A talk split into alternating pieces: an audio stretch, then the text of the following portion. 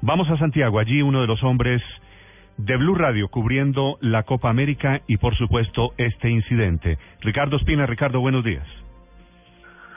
Néstor, buenos días. Eh, este país amanece completamente conmocionado por lo que ha ocurrido con una de sus figuras, con una de las estrellas de la Roja, como le llaman a la selección chilena de fútbol, Arturo Vidal desde anoche es impresionante, Néstor, desde el mismo momento en el que se ha conocido sobre este accidente, la forma en la que de manera ininterrumpida radio y televisión chilenos han estado siguiendo paso a paso lo que ha ocurrido con el rey Arturo. Han sido periodistas al sitio ubicado en el sur de Santiago, muy cerca de la comisaría de Buin, donde está en ese momento Arturo Vidal, algunos eh, y muchos, de hecho, eh, sitios para transmisiones, periodistas, unidades móviles y lo mismo desde otros puntos de Santiago de Chile. Todos eh, pendientes de lo que pueda suceder el día de hoy. Lo cierto es que, sin duda, ya muchas voces como las que hemos escuchado, incluso el fiscal Luis Pablo Cortés, el director de Carabineros en la zona, todos han coincidido en decirle a la gente, miren, con toda sinceridad, Arturo Vidal está detenido porque iba conduciendo en estado de embriaguez.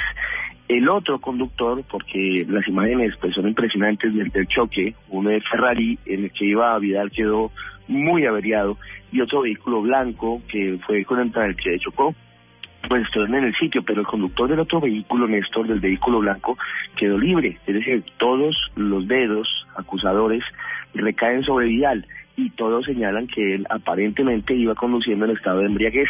No han querido confirmar otra versión, Néstor, y es que aparentemente Vidal habría sostenido algún tipo de enfrentamiento con los carabineros.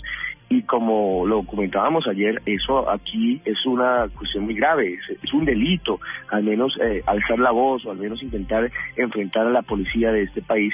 Y por eso la cuestión se complicó, por eso eh, eh, Arturo Vidal está detenido a esta hora, a la espera de ir seguramente aproximadamente dos horas a los juzgados para que le sean imputados cargos.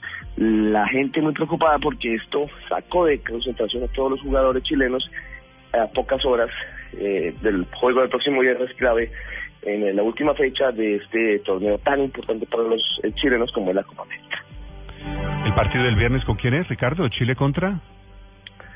El partido del viernes. Ese, a ver, tenemos el primer partido que fue el que jugaron en contra de Ecuador, lo ganaron, es verdad. El Después México, partido fue México.